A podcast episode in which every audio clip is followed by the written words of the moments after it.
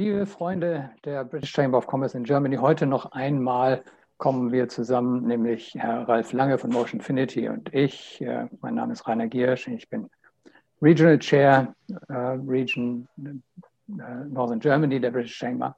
Wir wollen uns heute noch mal fünf Minuten Gedanken zum Brexit machen. Es sieht ja wohl so aus, als würde es tatsächlich keine Vereinbarung zwischen der Europäischen Union und dem Vereinigten Königreich geben.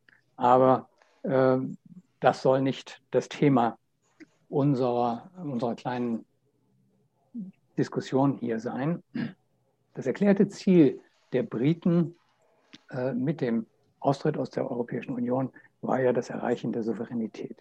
Und äh, wir sehen in einigen Bereichen und gerade in den letzten Tagen äh, ist es äh, wiederholt hochgekommen, wie die Briten äh, mit verschiedenen Industriesektoren umgehen. Und wir wollen uns heute mal auf den Energiebereich fokussieren, denn das äh, Vereinigte Königreich ist offensichtlich bereit, sehr schnelle und einschneidende Entscheidungen zu treffen, ohne irgendeine Behinderung durch zeitraubende bürokratische Abstimmungsprozesse innerhalb der EU. Wenn wir uns das mal genau ansehen, gibt es einen Zehn-Punkte-Plan, den die britische Regierung veröffentlicht hat. Und da möchte ich einige Punkte herausgreifen, die ein ganz besonderes und interessantes Licht auf Großbritannien werfen. Nämlich auf der einen Seite Ausweitung des Offshore-Winds bis 2030 auf 40 Gigawatt. Und das bedeutet, dass mit 40 Gigawatt Offshore-Windstrom können alle Haushalte des Vereinigten Königreiches, also auf der Insel, versorgt werden.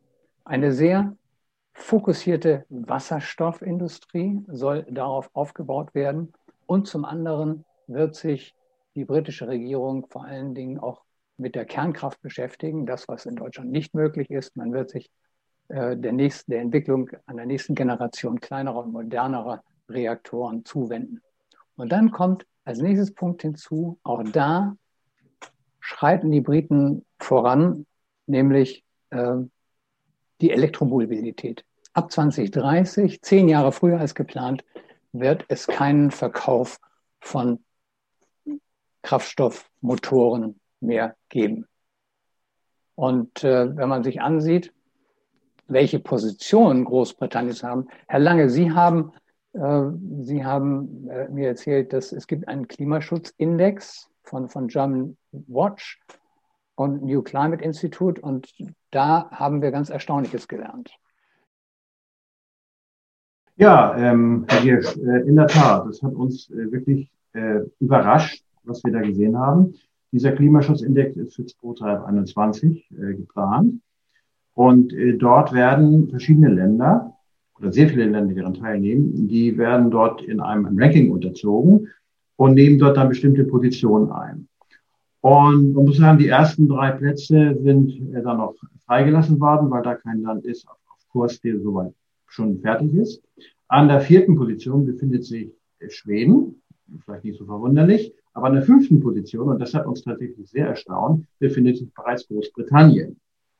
Danach kommt Dänemark und äh, für Deutschland, das hat uns gewundert, folgt, sie ist erst auf dem Platz 19 positioniert. Das zeigt uns also, dass Großbritannien bereits bisher im Bereich der Klimaschutzaktivitäten eine sehr starke Position sich erarbeitet hat. Und aufgrund dieser Vorarbeit, die das Land sozusagen geleistet hat, kann man auch daraus ableiten, dass diese Ziele, die man sich jetzt für diesen Zehn-Punkte-Plan, den Herr Giersch genannt hat, äh, vorgenommen hat, dass diese Ziele wohl durchaus realistisch sein können. Und daraus erkennt man, dass die äh, zukünftigen Planungen und Strategien von Großbritannien außerhalb der EU äh, durchaus, eine, äh, durchaus realistisch scheinen. Mit anderen Worten, Herr Lange, das, äh, wenn ich das so richtig verstehe, würde das ja bedeuten, dass wir es mit einem Industrialisierungsschub gerade im Bereich ähm, der erneuerbaren Energien beziehungsweise der CO2-neutralen Industrien in Großbritannien sehen werden. Ist das richtig?